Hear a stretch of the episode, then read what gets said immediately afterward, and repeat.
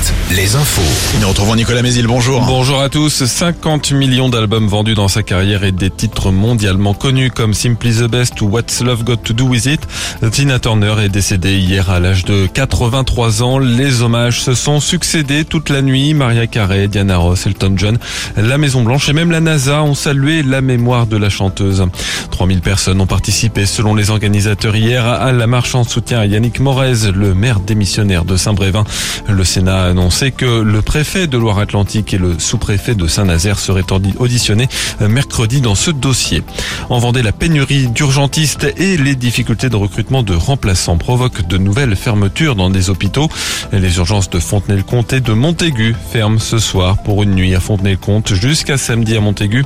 Dans ce contexte, la ministre déléguée chargée des professions de santé et de l'organisation territoriale est attendue à Chalon ce jeudi.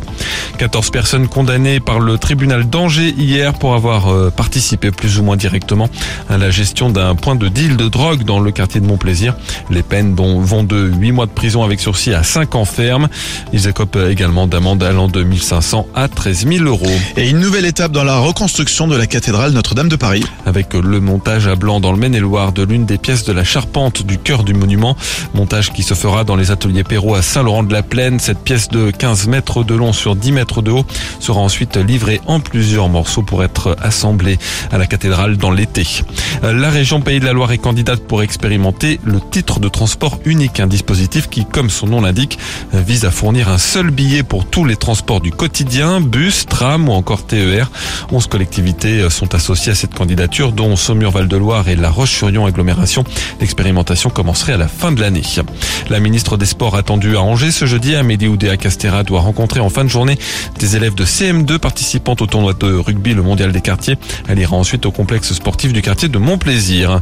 L'actu sportive avec le basket et deux matchs déterminants ce soir. Cholet joue à Levallois ce soir. Match d'appui des quarts de finale du championnat élite contre les Mets de Victor Wembanyama. Le vainqueur se qualifiera pour les demi-finales et c'est aussi une place pour le dernier carré de la Pro B qui est en jeu pour ranger les, les Angevins qui jouent à Chalon-sur-Saône.